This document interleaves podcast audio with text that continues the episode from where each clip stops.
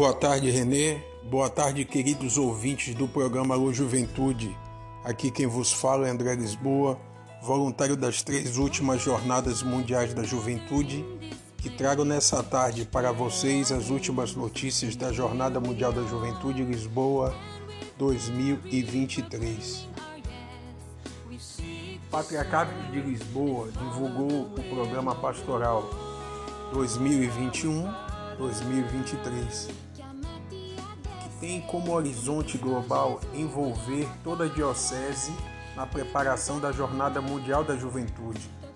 No documento pode-se ler que a Jornada Mundial da Juventude convida a conhecer a importância dos jovens no mundo e na igreja, para aquela diocese em particular, e a sua preparação e realização constituirá um tempo favorável para solidificar uma opção pastoral pela juventude e comprometer-se com uma efetiva transformação missionária. Na nota introdutória, o documento explica ainda que a Jornada Mundial da Juventude constitui uma oportunidade para que a Igreja se apresente ao mundo como parceira na construção de uma sociedade mais justa e fraterna, onde todos tenham lugar de oportunidade.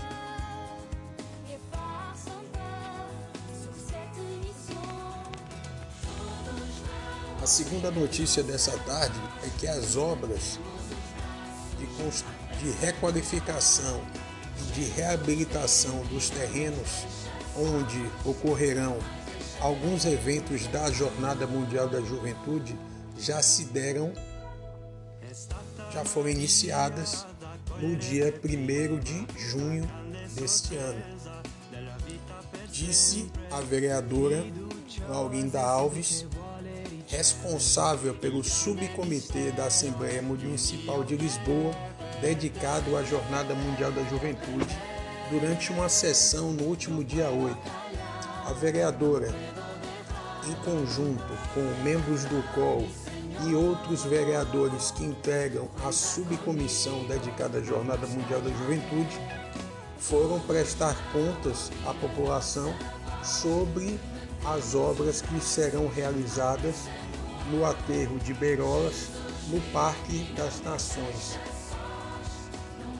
Foi informado que as obras, apesar do atraso em virtude da, da pandemia, se encontram em ritmo acelerado e que, como Portugal nunca teve um evento dessa magnitude, apesar de todas as dificuldades que o continente europeu passa nesse exato momento, que todos os esforços estavam sendo feitos para que, dois meses antes da, do início da Jornada Mundial da Juventude, as obras já estejam concluídas. O investimento do governo português para a reforma é na ordem de 6,9 milhões de euros, que contempla a reabilitação e a requalificação desses terrenos para eh, os eventos de campo da Jornada Mundial da Juventude. Então, Renê, são essas as duas notícias dessa tarde. Eu me despeço de vocês, desejo a todos um sábado abençoado e, se Deus quiser, até o próximo, até o próximo sábado. Fiquem com Deus.